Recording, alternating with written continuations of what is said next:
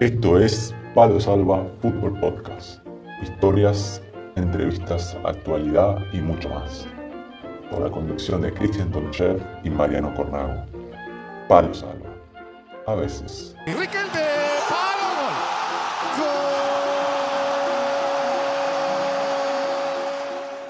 Buenas tardes a todos, estamos de nuevo en Palo Salva, a veces, programa número 11.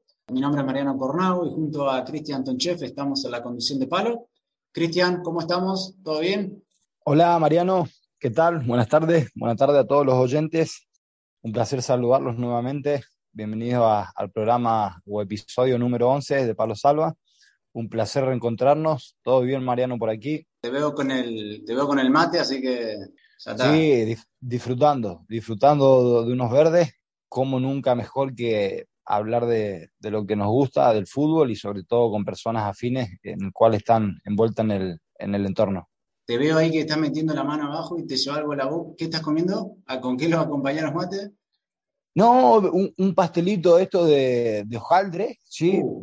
un pastelito de, de, hojaldre rico, con un puntito de, crema arriba y, manzana, una especie de una tartita de manzana. Oh, qué rico. ¿Uno, solo? ¿Suficiente? sí, sí, uno, tranquilo, uno tranquilo. No hay que regalar, no hay que regalar. No, no, tranquilo, todavía no terminó la temporada, vos sabés cómo es esto. Todavía no terminó la temporada, entonces hay que, hay que intentar mantenerse y, bueno, ya llegará el momento de, pasar un poquitito, de darnos, darnos el capricho ese. En el momento sí uno, para darle el gusto, sabor al paladar y, y hacer ahí un buen contraste de, un buen mate amargo con un poquitito de, algo dulce. Y bueno, Cristian, hoy vamos, el protagonista de hoy, él es de Venezuela, pero está residiendo en República Dominicana, así que ahí vamos a ir. exactamente a dónde, Cristian. Sí, hoy vamos, vamos a hablar y nos está esperando ahora mismo. Miguel es un preparador físico que, bueno, eh, estuvo trabajando en Malta y nada, eh, específicamente nos vamos a, Jarabacoa, ¿sí? una, una ciudad de, República Dominicana, una localidad muy linda, cual durante todo el año eh, tiene unas temperaturas de 22 grados, así que unas temperaturas tropicales y bastante lluvia. Eh, según tengo entendido, es un municipio que tiene como atrayente turístico muchos atractivos ecológicos y de aventura. y nada, iremos a que nos cuente un poco Miguel sobre, sobre el fútbol, sobre sus experiencias y, nada, disfrutar. Vos sabés que me contaba el protagonista que, porque claro, uno escucha República Dominicana y asocia con las playas, con un traguito sentado, pero él me dice que no, que Jaracoba está en el centro del país y es donde el lugar donde más frío hace. O sea que la, no, ¿Ah, sí? sí, y no hay playa, la playa más cercana está bastante lejos, así que cuando, cuando lo vayamos a visitar, que nos lleve para la costa. Claro, no, no, sin duda, obviamente le, quiero aprovechar también y, y, ya que nos vamos a ir para, para, esa tierra, le voy a mandar un saludo muy grande a, la gente, a, los hermanos colombianos, sí, que eh, actualmente están pasando una situación difícil en el cual hay unas manifestaciones con, con, con respecto a, a, los gobernantes, en el cual están habiendo muchos, muchos muertos. Y nada, aprovecho para, para, solidarizarnos desde Palo Salva y enviarle un abrazo grande a los hermanos colombianos y también enviarle un abrazo grande a, a todas las personas de República Dominicana en el cual eh, tengo conocidos, amigos en el cual el fútbol también me llevó a conocer, a familia de Pedro García, un, un jugador de vóley profesional, jugador de la selección, así que nada, aprovecho también ese momento y enviamos nuestro apoyo y nuestro cariño y nuestro saludo a todos, a todos ellos. Exactamente, y obviamente en contra de cualquier tipo de represión. Y nada, bueno, Cristian, vamos, vamos para allá, nos vamos para República Dominicana. Vamos a República Dominicana, la tierra del ron. Mismo modo que el oficio de ustedes, cuando no hay victoria, es imaginar el peor escenario y darlo como, como verídico, entonces el oficio de ustedes es ese, cuando hay eh, eh, cuando hay riesgo, digamos, convertirlo en catástrofe y cuando hay prosperidad, acercarse al próspero. Por eso la compañía de ustedes siempre es despreciable. Esta es la entrevista de la semana en Palo Salva.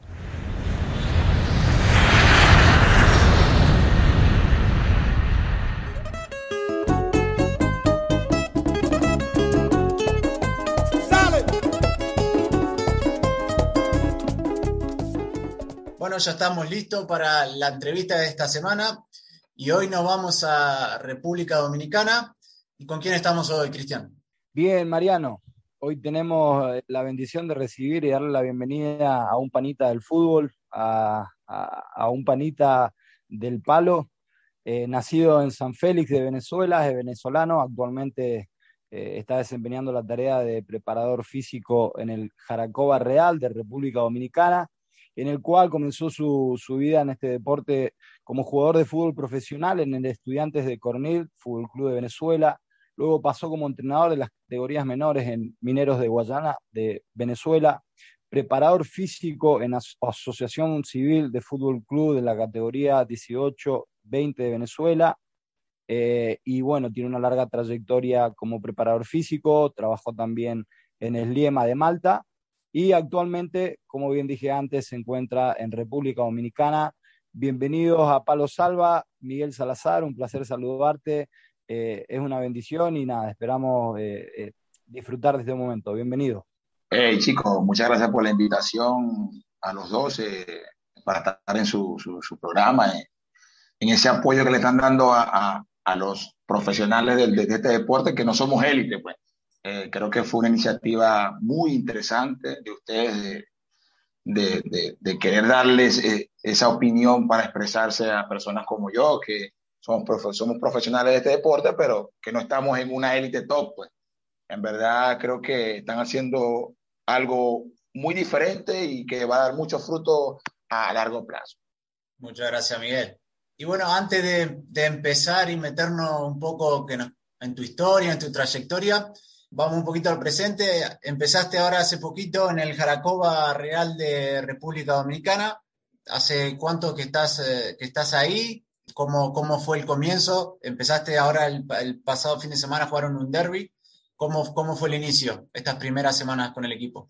Mm, bueno, muy, muy bien, nos, no, hemos adaptado porque ya había trabajado anteriormente con, con, el entrenador y teníamos como que tenemos mucha química. Eh, nos conocemos muy bien, somos amigos personales, estuvimos trabajando desde el 2018, tuvimos un equipo en segunda división y trabajar con él se, se, me hace muy, muy fácil porque ya, ya conozco su filosofía, su idea y su idea de trabajo. Fuimos en una selección también trabajando. El grupo lo conozco también porque es un grupo que, que ya la mayoría del grupo ya lo, ya lo hemos trabajado y, en otras instituciones. Y cuando llegamos, creo que fue un periodo de adaptación muy rápido, ha un periodo de adaptación muy rápido y, y pudimos sacar ese derby vegano. Eh, hace, hace unos días me decía un periodista que justamente en mi llegada al país y el entrenador perdió su primer partido y me dice, porque no, no tiene, tiene una racha de, de, no, de no tener dos derrotas seguidas, el entrenador. Me dijo, bueno, Miguel, esperemos que no, no sea grande esa racha y llegaste tú y justamente ganamos y y bueno, llegó la combinación. ¿Cómo es el, nombre del entrenador, Miguel? Se llama eh, Wilkerson San Luis Pierre. Es de nacionalidad haitiana, eh, haitiana dominicana. Le, de apodado le dicen Pelé porque fue un gran jugador de este país. Representó a República Dominicana en, muchas competencias internacionales, eliminatorias mundiales, Copas del Caribe. Jugó fútbol profesional, uno de los pocos jugadores que ha salido formado acá del país a, a San Salvador, jugó primera división y un, un personaje, yo, yo, lo denomino como un personaje muy aguerrido, de mucho entusiasmo, un adicto al fútbol, así le digo yo, yo le un adicto al fútbol. Sí, sí. Miguel, te quería preguntar algo con respecto a tu rol, por ejemplo, como preparador físico, ¿no? Estás como preparador físico ahí ahora mismo. Tu manera de trabajar es adaptarte más o menos a la, a la filosofía o metodología del entrenador de lo que quiere él, ¿verdad? o él te deja más o menos trabajar, perdón que te corte, él te deja más o menos trabajar eh, libre? Bueno, tengo mi, mi, faceta principal es la siguiente. Yo me considero un preparador físico diferente a todos mis colegas. Muchos me critican por, por mi manera de pensar. pero tú lo debes saber, Cristian, por tu experiencia, que la preparación física, los profes siempre se han encargado es de la parte física analítica, los kilómetros largos, los esfuerzos, las cargadas, la musculatura, trabajo aeróbico, trabajo anaeróbico. Entonces, yo eh, quise como que hacer una mezcla de, de, una opinión del entrenador a lo que el trabajo. Yo considero que nosotros somos que el respaldo para que la idea del entrenador se dé dentro del terreno de juego. Nosotros, de nada nos sirve preparar un atleta que corra 15 kilómetros por partido, que corra sprints a alta velocidad y no haga la idea del entrenador, porque no son ideas diferentes. Eh, es, adaptar, es adaptar al atleta a la idea del entrenador. Entonces, yo, yo más me trato de adaptar. Si el entrenador quiere que, que pase algo en el terreno de juego, trato, de, a base de los trabajos que tenemos en conjunto del cuerpo técnico, de adaptar el jugador a lo que el entrenador quiere. Esa sería como mi manera de trabajar. Miguel, y ahora ya eh, metiéndonos un poco en tus inicios, eh, vos, vos, iniciaste primero como jugador ahí en Venezuela, en el estudiante de Caroní, iniciaste como futbolista ahí. Sí, sí, fue a mí me gustaba, te, cuento, a mí me gustaba el fútbol sala. En mi país se juega mucho fútbol sala y fútbol de salón. Y tenía un amigo que jugaba fútbol profesional y siempre me invitaba a los entrenamientos y todo de los equipos, a hacer pruebas, ese tipo de cosas. Un día fuimos junto a un equipo profesional, en ese caso se llamaba Estudiantes de Caroní. Me dejaron en el equipo, firmé el contrato y todo lo demás. Me fracturó la mano en la última semana de iniciar el torneo y bueno, empezar de cero, una mano fracturada, tuve una operación, pero pude jugar fútbol dos años nada más. Después fui papá muy joven, fui padre muy joven, a los 21 años, entonces estaba estudiando la carrera en ese momento también. Me tocó, hablé con el entrenador, porque para mí fue la persona que me motivó a querer ser parte de un staff, a ser preparador físico, en ese entonces era asistente de campo. Y él me dijo a mí, Miguel, yo quiero que tú juegues el equipo. Le dije que no, que quería, tenía que dedicarme más a trabajar. ¿Por qué? Porque el fútbol en esa categoría no, no me daba para como que sustentar mi familia, ¿me entiendes? Entonces, bueno, de, de ahí me, me voy a, a, trabajar en las categorías menores de, de, otra institución que se llama Lala. Pero como jugador no, no tengo mucha experiencia como jugador. Empecé, pero no, no hay mucho que contar. Digamos que, digamos que tu punto de inflexión, eh, obviamente tenías es, eh, ese amor por el deporte, por el fútbol en especial, y el punto de inflexión de, de, de, ya sea en las situaciones que pasan en la vida, en este caso una lesión, luego pasó una situación de, familiar, de, construir tu familia, te llevó a incursionar como, como preparador físico. Sí, sabes que eh, hay un preparador físico en, en, mi ciudad y, y, él me decía siempre, Miguel, nosotros somos los que estamos en más en contacto con los jugadores. El entrenador es como que la representación de todo, pero nosotros somos los que estamos más de lleno en el trabajo, pues. Y, y yo fui asistente de él dos temporadas y veía, pues, que en el, el entrenador tiene una gestión, tiene un rol, pero los profes estamos desde la entrada en calor, en, en, en, en, el trabajo táctico, estamos siempre con el preventivo, el fortalecimiento, el jugador que se está recuperando. Tenemos como que más esa integridad más con los jugadores y eso me, me fue gustando, me fue gustando, me fue gustando. Después me preparé, hice la licenciatura, hice una maestría, eh, hice unos cursos y, y me gustó más. Y este año sentí algo de querer estudiar entrenador, pero fue algo más por, por, por ímpetu, por, por impotencia, por un, un, una serie de factores, pero me gusta mi rol, me gusta mi rol de preparador físico, eh, me siento a gusto con lo que hago, ¿verdad? Me siento muy contento, me siento muy feliz. Puedo, puedo certificar de lo que sí es real, porque eh, como futbolista muchas veces cuando nos encontramos con un grupo de, con, con, con un staff técnico que está el entrenador, generalmente el preparador físico es la persona más cercana, más allegada al futbolista y es una realidad. Yo antes, obviamente, el entrenador siempre tiene su, su, línea ahí de, de, entrenador a futbolista, pero la línea esa la marca el preparador físico y es muchas veces el preparador físico que tiene mucha confianza con los futbolistas y pasa mucho tiempo juntos y es una realidad. Me, me ha pasado con, con, con gran parte de los preparadores físicos que tuve digo que el trabajo en la cancha no se negocia. No digo que no podemos ser amigos fuera de cancha, pero en la cancha no hay otra cosa sino trabajar y trabajar. Y como, digo, como dice un amigo mío, vamos por el oro, el oro o por la plata. El bronce no existe, es oro o plata. ¿Te definís un preparador físico? ¿Cómo te definirías? ¿Exigente o te vas adaptando? ¿También hablas con los jugadores para ver qué necesitan o tenés una idea o un objetivo al que querés llegar y en base a eso organizas todo. Mi, mi objetivo es que el jugador tenga su máximo nivel y si puede aumentarlo, mejor. No es que tiene que hacer lo que nosotros que yo quiero que, que él haga. Porque te pongo un ejemplo, por ejemplo, tenemos un jugador volante 10, que normalmente el jugador volante 10 es un jugador lento, un jugador técnico. No lo voy a poner a que haga algo que su cuerpo no está adaptado. El tipo no se siente conforme con lo que hace. nosotros tenemos que tratar de buscarle la forma de que el jugador saque su mayor potencial. Así tengamos que hacer trabajo diferenciado, pero no todos podemos ser, no todos pueden ser medidos por la misma, por la misma carga de trabajo, misma intensidad, misma todo, porque hay, hay jugadores y hay jugadores. El caso Messi, por ejemplo. Messi no creo que corra lo mismo que corren los juveniles que se están incorporando ahora en Barcelona. Entonces, eh, es así, pues, y eso pasa en todos los niveles, pues. Todos son importantes, todos tienen que trabajar y todo lo demás. Pero siempre trato de darle esa opinión a, los entrenadores que, que traemos trabajado y decir, mira, considero que este jugador podemos trabajarlo de otra manera porque el tipo se aburre, no se siente conforme y, y al final el jugador es el que, el, el, la materia prima. Nosotros simplemente damos una información, damos una idea, ellos son una materia prima y si no eres feliz con lo que está haciendo, no, no podemos obligarlo a hacer cosas que no, no se sientan a gusto. Totalmente. Y después también eh, estuviste en la selección sub-20 de República Dominicana, ¿verdad? Estuviste trabajando.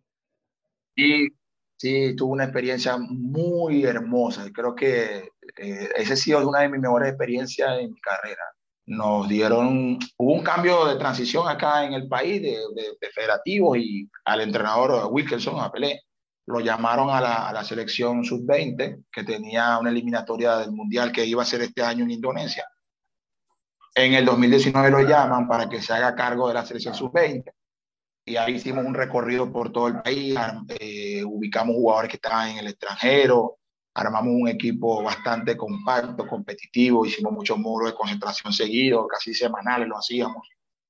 Y pudimos lograr clasificar porque la eliminatoria acá en Centroamérica es muy diferente, se hace por grupos, son muchos países, el Caribe tiene más de 32 países, eh, se hacen grupos de a cuatro, clasificado uno por grupo, es bastante compleja y, incómoda la eliminatoria. Clasificamos a octavo de final de la eliminatoria mundial y ahí se paró por ya el tema pandemia, pero fue una experiencia muy enriquecedora. Nunca me imaginé que me iba, eh, yo digo, en peluscar, nunca pensé que iba a sentir algo por un himno de otro país cuando escuché ese himno en ese último partido, wow, me sentí muy orgulloso de lo que estaba haciendo, fue algo muy lindo. Y me gustaría algún día trabajar otra vez en una selección, es muy, es muy lindo, es muy, muy lindo. ¿Y Venezuela cómo ha evolucionado? Porque yo recuerdo hace muchos años, era a nivel selecciones, por ejemplo, era jugar con Venezuela y generalmente partidos accesibles para las selecciones y ahora da la sensación que han dado un salto hacia adelante. No sé cómo lo, cómo lo ves vos. O... como, dijo una vez Batistuta, jugar con Venezuela era como pelar una papa. Sí, e, era muy difícil. Nosotros éramos tres puntos. Pues. Creo que nuestro país ha evolucionado mucho en lo deportivo, pero se atrasó porque tenemos, para nadie es un secreto del problema social que tenemos. Eh, político, social que tenemos en nuestro país. Creo que eso también ha frenado el avance del crecimiento en nuestro país, pero nuestra eliminatoria es la más complicada también. Para nadie es un secreto que Sudamérica clasificar un mundial no es fácil porque tiene, tiene países que, que son potencia y son países muy complicados. Primero las zonas son complicadas y hemos evolucionado, estamos en crecimiento y todo lo demás, pero todavía nos falta mucho, todavía nos falta mucho. Y el ejemplo está en los equipos en la Libertadores, todavía no, nos falta mucho. Por más que hemos avanzado, tenemos jugadores en el extranjero y todo lo demás, no, no, nos consideramos que seamos potencia eh, de fútbol, así como lo son ustedes en Argentina, Uruguay, eh, Brasil, mismo Perú, que ha avanzado mucho. Nosotros estamos en crecimiento, en crecimiento. Lo, no, lo, lo, que obviamente te iba, iba a remarcar también la situación, eh, la situación que, que, viene afrontando eh, el país venezolano con respecto al tema social, político, ¿no? Y en el cual obviamente eso influye a la hora de un progreso, ¿no? quería remarcar eso también. Sí, sí, hay un atraso ahí. Ahí, la, para nadie es un secreto que, que el fútbol eh, eh, es algo que independiente, no, no debería tener ni raza, ni color, ni banderas, pero las organizaciones depende de algo económico, siempre caemos en, lo económico. Pues, entonces, si no hay ingresos económicos, no, hay una estructura, no hay una planificación, no hay un, orden, es muy difícil, es muy difícil competir, porque esos pequeños detalles se, pierden cosas importantes. Y lo, lo social, como tú dices, Cristian, eso, eso ha sido la tapa, la tapa. Eso es lo que ha sido evitar el crecimiento. ¿Y el nivel en, en República Dominicana cómo, cómo es? Bueno, yo llegué aquí en el 2016 a un equipo que se llamaba Bauer FC. Eh, vine a trabajar con ellos en la liga. Desde el 2016 a la actualidad, creo que la liga ha evolucionado de, de, demasiado, para decirlo de una manera exageradamente, ha evolucionado. El nivel ha crecido, los equipos se están preparando, están organizando. Se ve un esfuerzo de los directivos, de, bueno, este año yo creo que, eh, no sé si saben quién es un jugador venezolano, se llama el Lobo Guerra, Alejandro Guerra, que jugó en Palmeiras, campeón, campeón, con Nacional en, en Colombia, en Suramericana, está acá en el país. Jugadores que todavía estaban activos, jugó el torneo pasado con Palmeiras, y que vengan a República Dominicana a jugar, eso significa que algo les llama la atención y no es lo económico, seguro que no es lo económico. Y, hay jugadores, un hermano de Cardona que está acá también jugando, y sí, pues, también jugadores interesantes que han jugado profesional. El partido antes de que de tu debut, digamos, en el equipo, ¿ustedes jugaron, puede ser que esté el Chiqui Pérez también en la liga, eh, ex Boca? El Chiqui Pérez, ese mismo está así, exacto. El Chiqui Pérez. ¿Le metió un bolsito? Sí, nos atendió ahí. Miguel, y bueno, y estabas ahí en República Dominicana y de ahí, ¿cómo surge la posibilidad para que vayas a Malta? Bueno, tengo un amigo que jugó fútbol eh, en muchos países, yo le digo el pirata porque estuvo en todos lados. Eh, jugó fútbol en Venezuela, jugó en África, en, Europa, en Marruecos, en Bosnia. O él tiene un amigo, llegaron a, a, un, a un, lo voy a decir así, a un chanta argentino, porque así lo denomino. Sí. Dale con confianza, no hay problema. llegaron a un chanta argentino que le digo, mira, yo quiero un preparador físico eh, para llevarlo a Malta, el salario es este, va a vivir al lado de la cancha, con vista al mar, esto, lo otro. El tipo pintó un paraíso. me llama mi amigo un jueves, me dice, Miguel, ¿te quieres ir a Malta? Yo, estaba saliendo de, de, una academia que trabajo acá en República Dominicana, que estaba trabajando en ese momento. Estaba saliendo de la academia, entonces me dice mi amigo, eh, ¿quieres ir a Europa a trabajar? Y le no, no me estoy bromeando acabo de trabajar tres horas, no, en serio, Miguel, pásame tu currículo. Yo digo, bueno, para no dejarle, paso mi currículo. Y me dice, me llama el domingo ciudadano Chanta, ese, y me dice, eh, ¿qué, qué, haces? ¿Cómo estás? Mucho gusto, Miguel, sabes que eh, soy representante de jugador. Y el tipo, wow, tú lo escuchas y tú dices, wow, señor, la oportunidad del siglo. Y bueno, sí, ok, bueno, me interesa, claro que no. Ok, vámonos. Tiene que estar el 5 de agosto. Y digo, wow, pero eso es la semana que viene, le digo yo. dice, sí, sí, sí, eso es rápido, Miguel. Llego a Malta y lo veo dos veces, dos veces lo veo. El primer día que discutimos, porque, porque me vio gordo, porque yo tengo un poquito de sobrepeso, y me dijo que un preparador físico no puede ser gordo. Y le dije, ¿qué? ¿Pero qué era, representante o...? no sé si trabajaba en una revista, no sé. Ah, sí, ¿verdad? Y entonces, cuando llegamos a, yo le digo, pero tú me, estás, tú me estás jugando por mis kilos, pero mis conocimientos no tienen nada que ver con mi apariencia, de, no estoy tan obeso, pues. Sé nada, ¿qué hace? Pero esto no es así, para remate no hablas inglés. Y no, ya. Que no hablo inglés es una cosa, pero que me está diciendo que estoy gordo. Y entonces ahí tuvimos como que Miguel, todo, todo, esto, todo esto que, que, nos decís es eh, eh, cuando llegaste a Malta, vos lo conociste a la persona que está en Malta, ¿no? Sí, sí, fue en Malta que lo conocí porque simplemente habíamos hablado por teléfono. no, tranquilo, estás acá, déjame ver qué hacemos. No te garantizo nada, pero wow, es difícil así. Y yo le digo, es difícil. Yo le digo, es difícil. Eh, difícil es que yo no me quede aquí. Difícil es que yo, yo me quedo, le dije. Porque ya yo, yo hice un viaje muy largo. Yo vine a trabajar. Entonces discuten. ¿En qué queda ahí que él te dice que estás un poquito de sobrepeso? Bueno, y el tipo al principio me tuvo una semana en el hotel, no me dejaba ir a la cancha, hasta que agarré mi libreta, mi cronómetro y dije, voy para la cancha. Porque yo, yo tengo, yo yo vine a trabajar. Y bueno, después llego a la cancha, y se da todo, conozco al entrenador. Mira, no, no, tengo palabras para agradecer todo lo que el entrenador ha hecho por mí, ¿verdad? Andrea, Andrea Pisano, un amigo, una persona muy con... Mira, no tengo palabras, ¿verdad? No hay, no hay palabras para agradecer lo que el tipo hizo. Mira, yo, yo tuve suerte ahí. Para, para el que no lo conoce, Miguel, Miguel eh, Andrea Pisano fue jugador del Parma, jugó en Serie A. En... Jugó en Boloña, jugó en el ML, en Canadá, en Montreal, sí, sí, jugó más, más en partidos en Parma, sí, sí. Mira, y yo llegué, me recuerdo, una tarde, sentadito ahí en la entrada del, del complejo, digo, mira, yo soy Miguel, el preparador físico. Ah, ok, ok, ven, ven, vamos, vamos.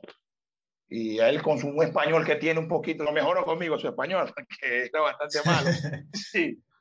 Y me dice, tranquilo, tuve dos días viendo cómo era el, el, el proceso de, de, de, de, trabajo. Me dice, mira, adáptate, mira, ¿no? para que no, no, para que veas cómo es, cualquier cosa lo vamos a hacer en, en dos días. El tercer día me dijo, Miguel, ¿qué vamos a hacer? Vamos a planificar. Vamos a esto, vamos a esto.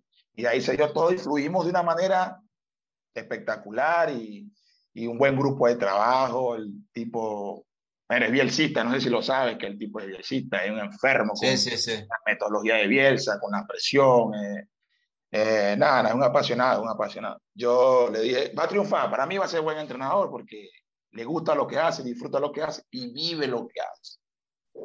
Él es joven, se tuvo que retirar por problema de rodilla, ¿no? Siete operaciones en la rodilla. Che, Miguel, y entonces vos empezás a trabajar porque te pones de acuerdo con, con Pisano, que era el entrenador, pero el, con el representante este, sí. ¿él ya sabía que vos habías empezado? ¿Te habías presentado o no? Ah, me llama a los 14 días informándome un problema, diciéndome que qué haces, qué haces, cómo te vas a ir sin mi permiso, y después yo vine a trabajar, y, que, y estamos en un kindergarten, que yo tengo permiso para salir al receso del colegio, yo vine a trabajar. Le digo, que, que tú me estás hablando. Nada, el tipo, mira, llevo, mira, la experiencia fue tan mala que el tipo llevó seis jugadores, los seis jugadores los dejó botados, el tipo no dio la cara nunca, no apareció. Y obvio, nosotros llegamos con un representante, el, club no se tiene que hacer responsable de nosotros, que también estuvo mal de parte del club, lo digo, con toda sinceridad. Ahora lo pudiera decir en inglés para, porque le llega el mensaje también a él. Los, los tipos, porque si tú tienes un tipo que te está, te está rindiendo, te está trabajando, te está aportando, lo más cordial es que tú digas, bueno, vamos a hacernos cargo, o si no, vete.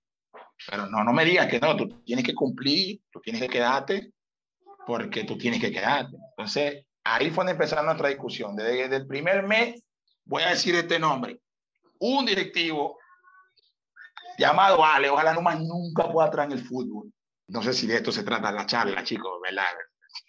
Sí, sí, sí, sí, esto, esto es lo que pasa en el fútbol terrenal, esto no es la elite. Y son cosas que nos han pasado a todos, Miguel, no, no estás solo en eso. Ah, bueno. Bueno, entonces, el tipo de un descarado, un descarado, y dice, ah, Miguel, nosotros no podemos hacer cargo de ti, pero te puedes quedar trabajando gratis y te hacemos un contrato para el año que viene. Y le digo, gratis, okay. gratis. Yo tengo dos hijos y mi esposa. ¿Y qué le digo también?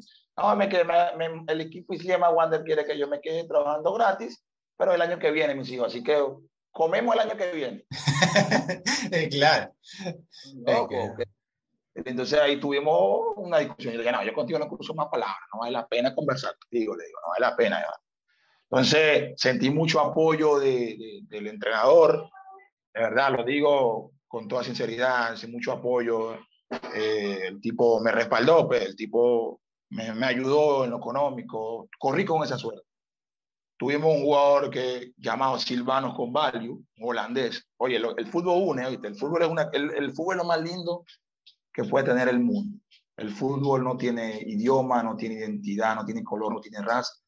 Mira, él no me entendía y yo no lo entendía, pero somos amigos.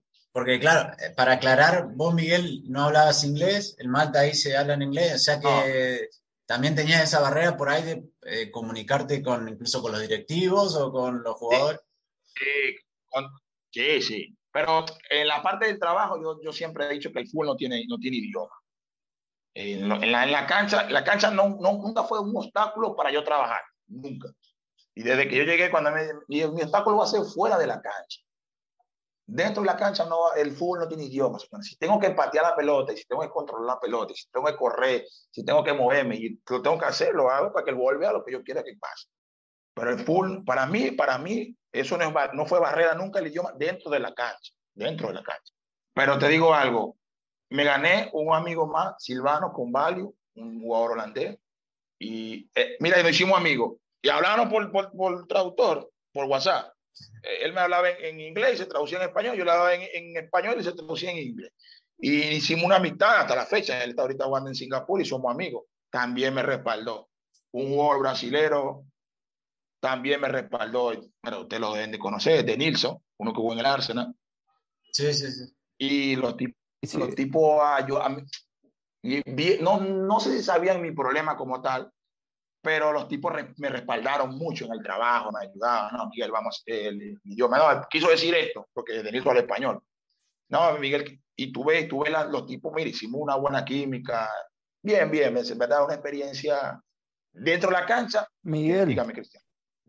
Te hago una consulta, una pregunta. Generalmente cuando el fútbol se trata de, ponerse medallas, a los que se las quieren poner siempre se los llama con, con nombre y apellido, ¿no? En este caso, eh, la persona en el cual te lleva Malta en esta situación, en el cual lleva seis personas, en el cual lo que me estás contando obviamente es de un gusto desagradable porque no solamente se está jugando con el sentimiento de una persona, sino de una familia. ¿Podrías llamarlo por nombre y apellido? Claro, pero Carlos Pixi se llama, el hijo de tía es. Se llama Carlos Pixi. Mira, Miguel, Miguel, eh, sobre todo cuando hay que resaltar las cosas del ser humano, uno obviamente hace un honor, una honra en el sentido en el cual uno llama, llama la atención y quiere honrar a la persona, como bien decís, a toda esta persona que han sido de fortaleza, de ayuda para vos, lo has llamado con nombre y apellido, pero es también bueno llamarlo por nombre y apellido a todos aquellos que hacen mal al fútbol y para que las personas que nos escuchen tengan en cuenta eh, de quién se tratan y que obviamente sepan eh, eh, con quién tratan, ¿sí? Por eso, por eso más que nada te llamaba la atención a que puedas llamarlo con nombre y apellido. Sí, sí, porque como yo le dije a él, yo le dije, mira, a ver, si yo, yo lo único que hacer en esta vida es hacer dos cosas, es comer y trabajar. yo no sé hacer otra cosa, le dije. Yo le dije a él, yo no sé hacer otra cosa, es comer y trabajar mi futuro.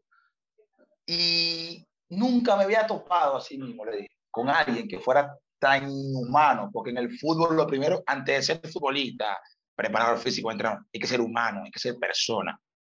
¿Me entiendes? Porque el fútbol está de paso. El futbolista tiene 10 años de vida y el entrenador tiene 20 años de vida. ¿Y después qué es? Persona.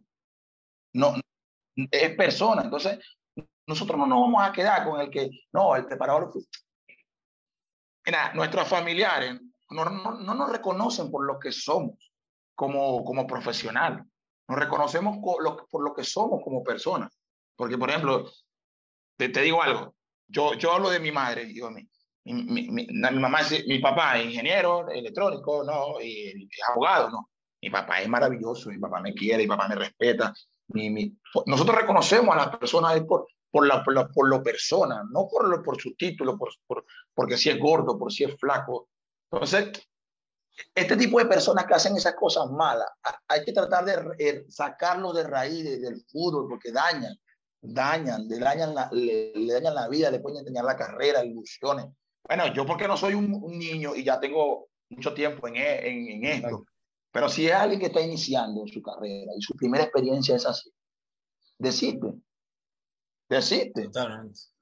Sobre todo cuando sos joven, como decís, hay, tenés tantas ilusiones que es muy fácil que, te, que gente como esta te vendan, eh, no sé, el, paraíso como te lo vendieron a vos y después te engañan, porque uno tiene tantas ganas de lograr su sueño que es capaz de, de, arriesgar lo, lo, que sea.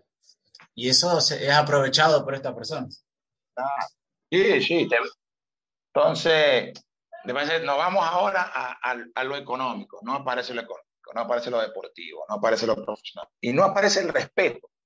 No hay nada. La clave del éxito es el respeto, no hay nada, entonces no vaya la... se van todos, váyanse todos entonces, no pasa nada. Entonces cuando pasa esa, esa circunstancia con esa persona, eh, yo me dirijo al, al, eso fue el, al segundo mes de distancia, me dirijo directamente al club y les explico y les digo, mira, está pasando situación, esto, lo otro. Ellos, vista gorda, vista gorda, vista gorda, vista gorda totalmente, unos irrespetuosos. Mañana. Mira, ¿sabes cuál fue mi primera palabra que aprendí en inglés? ¿Cuál? ¿Cuál? Sí, tomorrow. mañana. Nos vemos mañana. Lo hacemos mañana. Porque todo es see you tomorrow, see you tomorrow, see you tomorrow. Y él no worry. No problem. No, no worry. Y yo, pero estos tipos no saben decir más nada. Vos pensaste que no hablaban inglés tampoco es. Claro, yo dije, pero no lo estamos entendiendo. Ellos no hablan inglés y yo tampoco, por lo que veo. Porque si lo que me. no, si yo tomorrow, Miguel, no worry. Ah, pero nada más se saben dos palabras ellos, entonces yo tampoco. que yo, decía yo. Entonces, ahí tú ves que es tan frágil el hilo el hilo es tan frágil. Eh. Mira, más, tú sabes cuáles mis, mis últimas súplicas fueron al entrenador. Yo te lo pido por lo que tú más quieras, amigo, no vuelva a trabajar en ese equipo. Y él me dijo, Miguel, no, no, no te merece, no nos merece, no nos merece. Porque dejamos todo, dejamos alma, dejamos vida, sudores, trasnochos, lágrimas, lloramos, sufrimos, nos desgastamos. Mira, dejamos todo ahí dejamos todo ahí. Bueno, Emilio lo sabe. Para el que no lo sabe, contamos, Miguel, eh, era el Liema de Malta.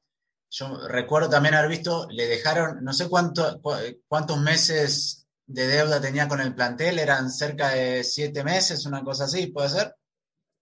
Los siete meses de este año. Porque cuando tú hablas con un jugador, porque después que aprendí algunas palabras, ya me interactuaba, no, me deben 15 meses. Son locos.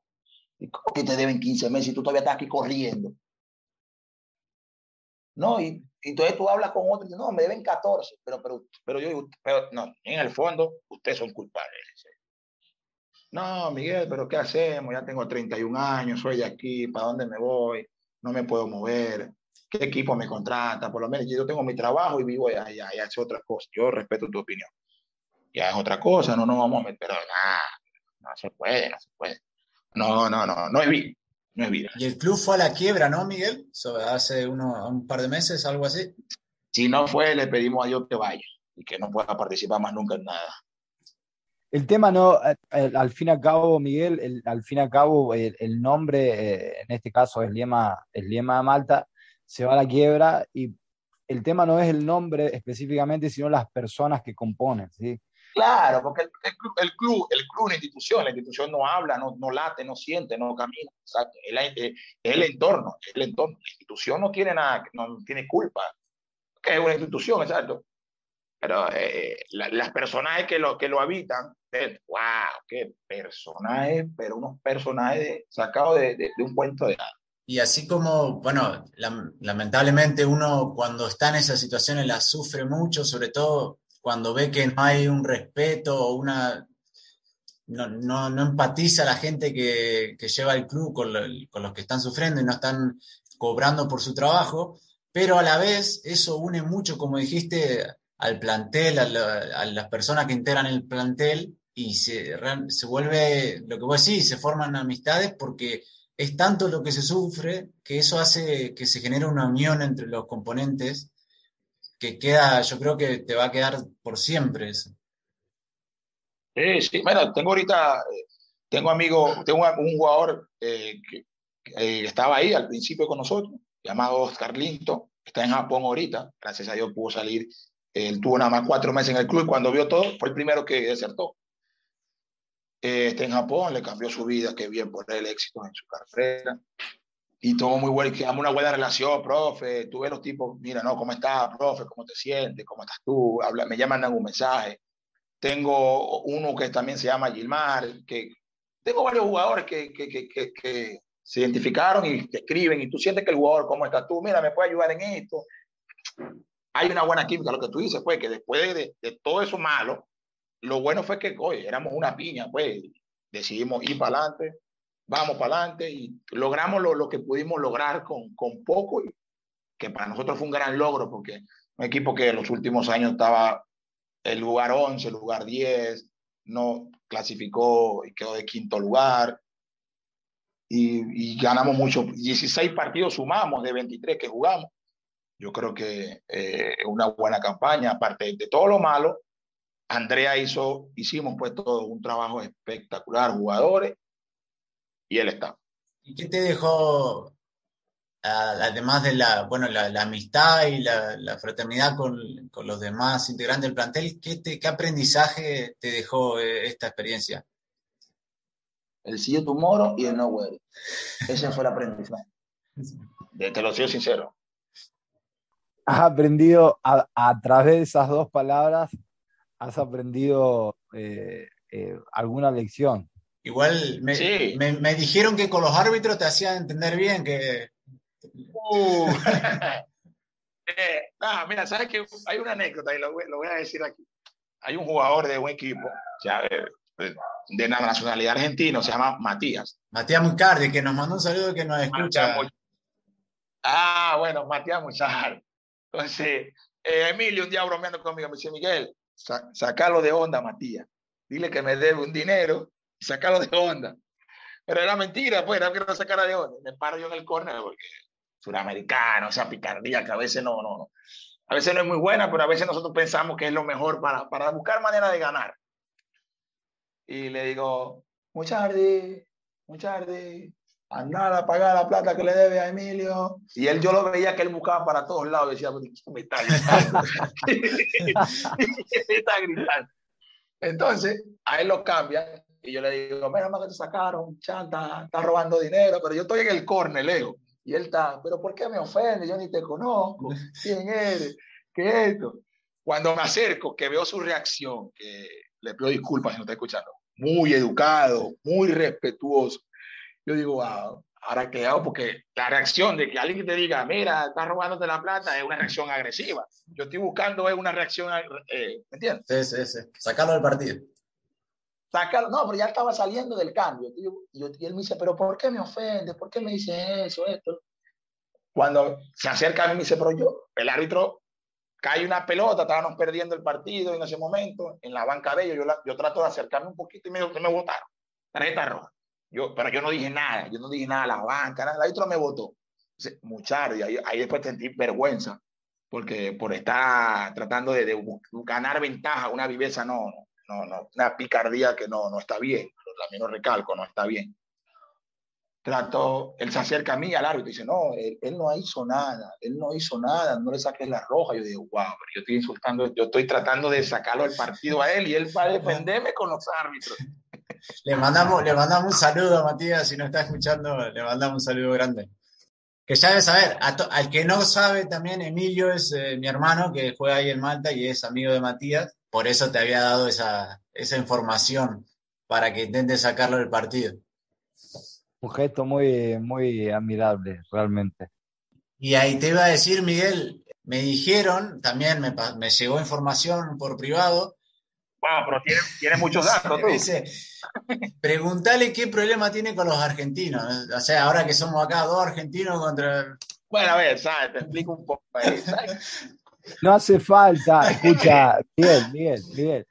Yo, yo creo que no hace falta de que des detalles contando la anécdota de la persona en la cual te llevó. Ya ya con no eso es suficiente, ¿no? no Con eso es Ah, bueno. suficiente. Pero sí me dijeron, me dijeron, me dice, preguntale por el, por el fotógrafo que se convirtió en DT, Uh, en entrenador. bueno, es una historia de acá. Bueno, si se escucha acá, voy a tener polémica en la liga. ¿no? Pero bueno. Pero bueno, te explico, es un argentino que era asistente de, de un entrenador que está dirigiendo Libertadores en Delfines de Ecuador, el señor Sazú, profesional, era, era su asistente, pero era su fotógrafo. Entonces, de la noche a la mañana, el señor Sazú, que se fue del país a trabajar en otro lado y él, y él asume el rol del entrenador. Yo porque soy, eh, bueno, mi, mi mamá dice que, que tengo mucha, mucha adrenalina y siempre trato de, de, de, de estar en eso. Pues. Ah, no, que tú discuto mucho y converso demasiado. A veces no, no peleo, no, porque no soy de pelear. Pero sí estoy en el partido hablando mucho. Y le digo, tráete la cámara, fotógrafo, porque tú no eres entrenador. Y por cierto, es el entrenador del derby que le ganamos ahora. El Vega Real, sí. Fue mi última frase hacia él ahora este fin de semana fue decir, eres mi hijo mayor. Bueno, te podrás imaginar cómo se colocó, se puso de todos colores. Pero yo no lo hago con, con ninguna mala intención. Pero, pero ¿es entrenador eh, o, o es camarógrafo que...? Bueno, él era camarógrafo y ahora es entrenador. Era, su profesión en sí es, es camarógrafo. Pero se puso a estudiar, pues es entrenador. Pues. dice él también, porque el problema de ustedes a veces, y con todo respeto, venden humo en lata, venden humo en lata. Sí, venden humo en lata, venden humo en lata. A veces con ese cheche cautivan a más de uno y ya. No, personalmente, personalmente Miguel, eh, soy una persona en la cual eh, a partir de ello generalizar no, no ayuda y, y obviamente cuando, cuando uno o dos eh, se, se, comportan de una manera, obviamente se generaliza y, y, no, realmente no somos todos, no somos todos. Hasta el día de hoy, ¿eh? Hasta el día de hoy, capaz mañana... lo, lo entendés, lo, entendemos, lo entendemos, que no son uno ni dos, son un poquito más, ¿no? Pero, pero es, difícil. Lo que, mira, yo no tengo en contra de ninguna nacionalidad, nada, no tengo nada en contra de ninguna nacionalidad, pero wow, no, no, no, no. Como le digo yo Emilio siempre, nuestro pasaporte no pesa en el ámbito del fútbol. A nosotros como venezolanos nos cuesta tra trabajar, ¿me entiendes? Entonces, cuando vamos a lugares y hay tres opciones, brasilero, chofer, argentino, chef, y un venezolano de fútbol, se llevan a los otros dos que no son de fútbol. No sé si la comparación es muy extremista, pero es lo que sucede en nuestra verdadera sociedad, ¿me entiendes? Porque, por ejemplo, venezolano de fútbol, Venezuela no se juega fútbol, no se juega béisbol, dirán, eh, dirá la gente. Entonces, nuestro, como Emilio se ríe siempre conmigo, tu hermano me dice, pero tu pasaporte, yo digo, mi pasaporte no pesa. Tú pones, es como tú pones un chino karateca y un, un venezolano de fútbol y se llevan al chino. Nuestro pasaporte no pesa. es una triste historia real, real. Miguel, y ahora, bueno, ahora está en el, estás en el Jaracoba ahí de República Dominicana, ¿tenés ganas de quedarte ahí por un tiempo, a sentarte o te gustaría ir a otro lado, otra liga?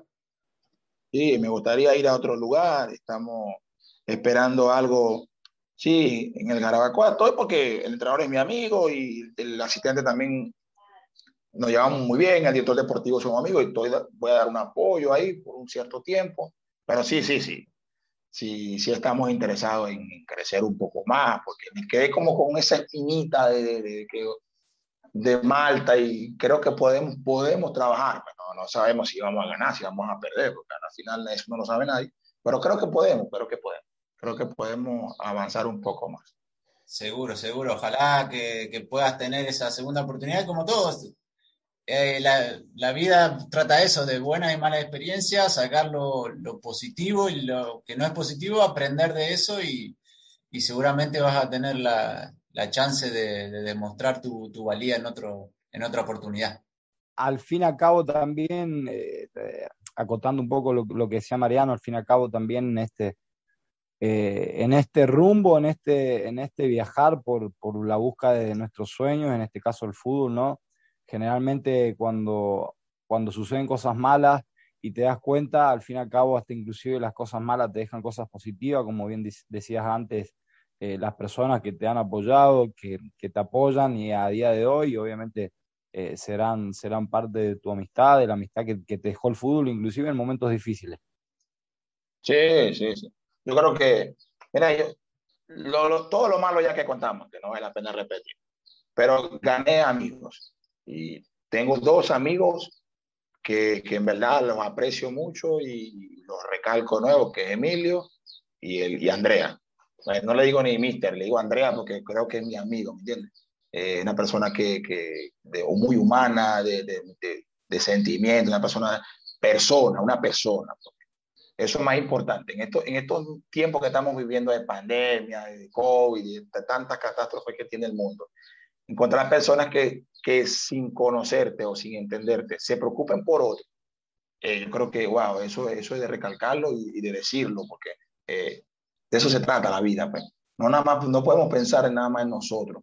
Tenemos que también tener como que ese amor por el prójimo, tener un sentido, pues, porque nos puede pasar a nosotros también estar en una situación incómoda y vamos a querer necesitar de un apoyo. Entonces, tenemos que ponernos también a veces en el otro extremo del que está pasando la mano. Y ahora, Miguel, para terminar, Cristian te preparó un ping-pong para, para terminar la entrevista de hoy. No sé si estás listo, arrancamos. Dale, vamos a ver cómo nos va. Miguel, la idea del ping-pong es obviamente ya para, como en plan de despedirnos y obviamente eh, despedirnos con, con, nunca mejor dicho, con unas preguntas y respuestas en el cual eh, vendrán de, de, tus experiencias, de los lugares donde has estado, etcétera, y obviamente es una manera distendida de, de despedir el momento. Dale, vamos al ping-pong. Dale, dale. ¿Se va de primera, se va de primera o a dos toques? Como te guste. No, como sienta. Como sienta es, sienta es lo, lo mejor. Vámonos. Comida preferida. La arepa venezolana. ¿Qué música escuchás antes de un partido? Reggaetón. ¿Netflix o un libro? Netflix. Ídolo. Zinedine Zidane. Por cierto, mi hijo se llama así. Zinedine se llama. ¿Qué presión le, le pusiste? Se llama Zinedine porque Zidane es su apellido. Mi hijo mayor se llama Zinedine. Qué bueno, qué bueno. Bueno, no, no sé si eh, en Venezuela toman mate, pero tenemos eh, mate, té o café. Red Bull. Disculpa que dije la marca. Ah, a ver si, a ver si ya que pasa el chivo. a ver si mandan algo. ¿eh? ¿Vino, ¿Vino o cerveza? Soy más cerveza. ¿Qué cerveza se toma ahí en República Dominicana? Eh, vitamina P de presidente. Se llama presidente la cerveza. Oh, también te van a tirar algo ahí, parece. ¿no? también, ya que está tirando, chivo, que manden, que manden. Mejor jugador al que entrenaste. Kelvin Severino, es capitán de República Dominicana. Mejor entrenador con el cual has trabajado. Eh, ¿No hay un paso aquí? Sí, dale, dale. Si, si, si te, te, comprometemos, dale. No es que me compromete, sino que haría una mezcla en mis últimos dos entrenadores, entre Andrea y Wickles. Sería bueno que se unieran algún día. Acabarían con, el todo, con todo. Sí.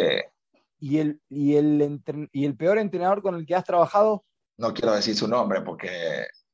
No, no, mejor no lo digo. Paso ahí. ¿Mejor amigo que te dio el fútbol? Mejor amigo que me ha dado el fútbol. Bueno, eh, no, no, no, no, no tengo mejores amigos, solo tengo amigos. Muchos, ¿no? No, no especificas, ¿no? Ok. Sí, no, exacto, amigos. No, no, no puedo decir uno porque en su momento todos han sido importantes en mi vida. Perfecto. Y somos amigos. Peor momento en una cancha de fútbol. Un partido. Eh, ahora, eh, vamos a. El último momento mal que tuve fue en un partido que tuvimos con Sira.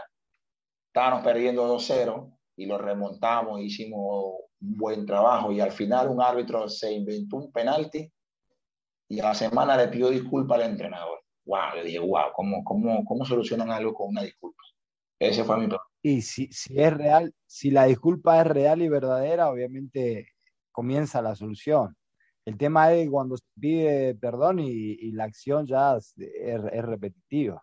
Te voy a poner un, te, te voy a poner algo extremista.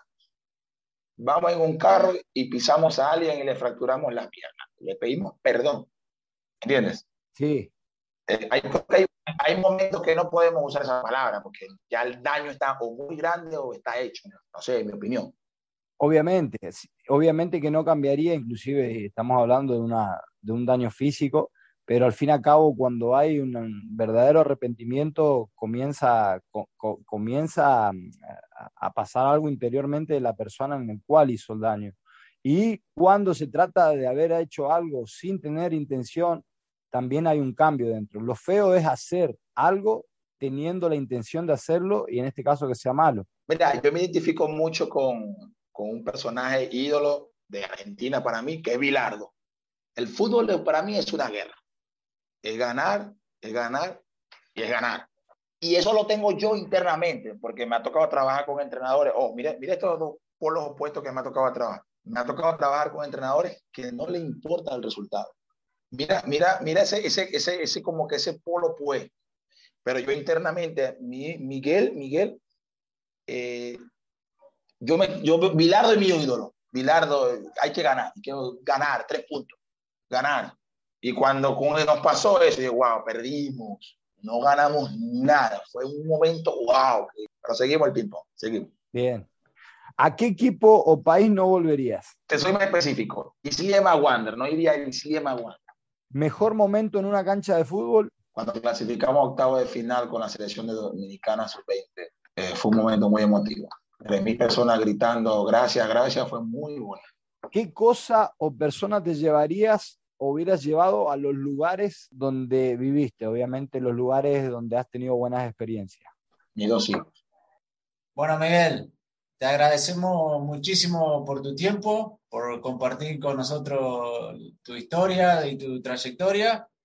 Te vamos a seguir ahí cómo van las cosas en el Jaracoa de República Dominicana y desde ya, para lo que necesite, estamos acá.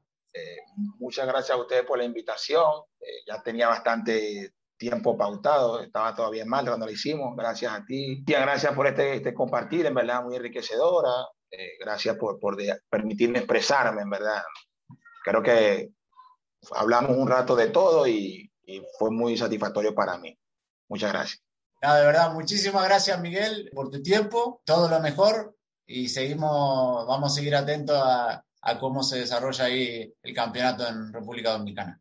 Gracias a ti, Miguel, gracias por, por, por haber compartido, gracias por, por haber dejado tu, tu experiencia eh, en Palo Salva, en todas las personas en el, eh, luchan por sus sueños, en este caso el fútbol. Gracias de corazón, gracias por tu tiempo.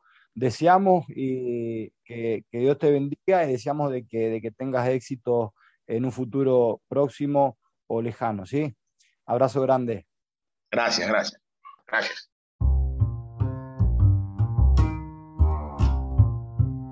Estás escuchando, escuchando Palo Salva. Palo Salva. Muy bien, ahí pasaba Miguel Salazar desde República Dominicana, este preparador físico venezolano, que su último paso fue por Malta y actualmente está trabajando ahí en, el Jaracoba. Eh, déjame aclarar, Cristian, porque viste, el mundo del fútbol muchas veces va rapidísimo. En el momento que hicimos la, nota, Miguel estaba trabajando para, el Jaracoba Fútbol Club y en este momento, en el momento que se está publicando el programa, cambió de equipo y ahora está en el San Cristóbal, también ahí de República Dominicana. Perfecto, buena información. La, verdad que sí, hemos tenido otra experiencia más acerca de lo que es el fútbol terrenal, eh, otra voz más que está, que está integrada en el fútbol, en, el fútbol que hacemos todos, ¿no? Y, sobre todo en el fútbol este, en el cual no, no tiene tanta repercusión o tanta voz, en el cual sin duda eh, es positivo escuchar y, conocer eh, diferentes, diferentes opiniones, diferentes experiencias, perspectivas eh, de diferentes lugares. Así que estuvo muy, muy entretenido. Y nada, Miguel hemos, lo hemos escuchado, alzado su voz y un poco, hicimos un poco de terapia canalizadora para Miguel y el cual se explayó y largó todo lo que, lo que tenía dentro, ¿no, Mariano? Sí, él me contaba que para él fue un tipo de catarsis porque no le había hablado demasiado y bueno, fue sacando a medida que se iba acordando la experiencia que tuvo ahí en Malta, eh, le fue saliendo, Miguel era una persona de sangre caliente y bueno, así lo, expresó y obviamente nosotros para darle todo el apoyo y, ayudarlo lo que sea falta y para que también otras personas escuchen y aprendan, porque lamentablemente todos más o menos hemos estado en alguna situación similar. Entonces está bueno que, entre, que se compartan estas historias para que si a alguien, por lo menos una persona le sirve que está escuchando, en relacionarse con esta gente que lo único que le importa es el, beneficio personal y no le, no le importa tanto el, Exactamente, la persona, porque bueno, somos futbolistas de, como siempre decimos, el fútbol terrenal, lo que más importa a nosotros es, jugar, pasarla bien, divertirnos, hacer lo que nos gusta. Y muchas veces estas personas juegan con, con la ilusión que, que todos tenemos.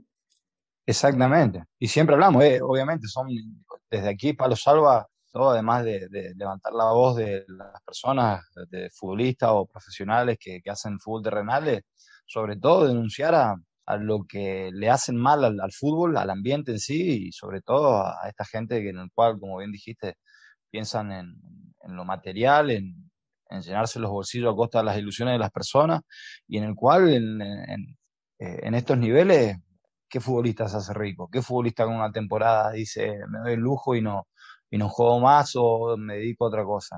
Entonces, a partir de ahí, uno intenta, intenta defender un poco los valores humanos de, los futbolistas, de los profesionales, entrenadores, preparadores físicos y, nada, intentando aportar nuestro granito de arena para que, para que el fútbol sea, sea el fútbol realmente de, de personas. Le agradecemos muchísimo a Miguel por su testimonio y le deseamos la mejor de la suerte en esta nueva aventura ahora en el San Cristóbal ahí de República Dominicana. Chaco, como siempre, la gente si se quiere comunicar, ¿dónde lo, puede hacer? Sí, a, las personas estamos abiertos a, escucharlos, a responderles eh, y a interactuar. Eh, nos encontrarán en, nuestra página de Facebook, en, Twitter, en Instagram, en YouTube, eh, o bien comunicarse por vía WhatsApp que en, la página lo tenemos registrado. Así que nada, estamos para, servirles, para escucharlos y, como siempre decimos, para acompañarnos en, el día, en el día a día, o mejor dicho, en la semana a semana. Perfecto. Así que nada, Cristian, hablamos la semana que viene. Un abrazo grande. Un abrazo y gracias a Miguel Salazar y a, y a su testimonio. Un abrazo. Reza, implora el calero, el arquero de Colombia. La orden de Aquino. El loco Palo. Esto fue Palo Salva. Palo Salva.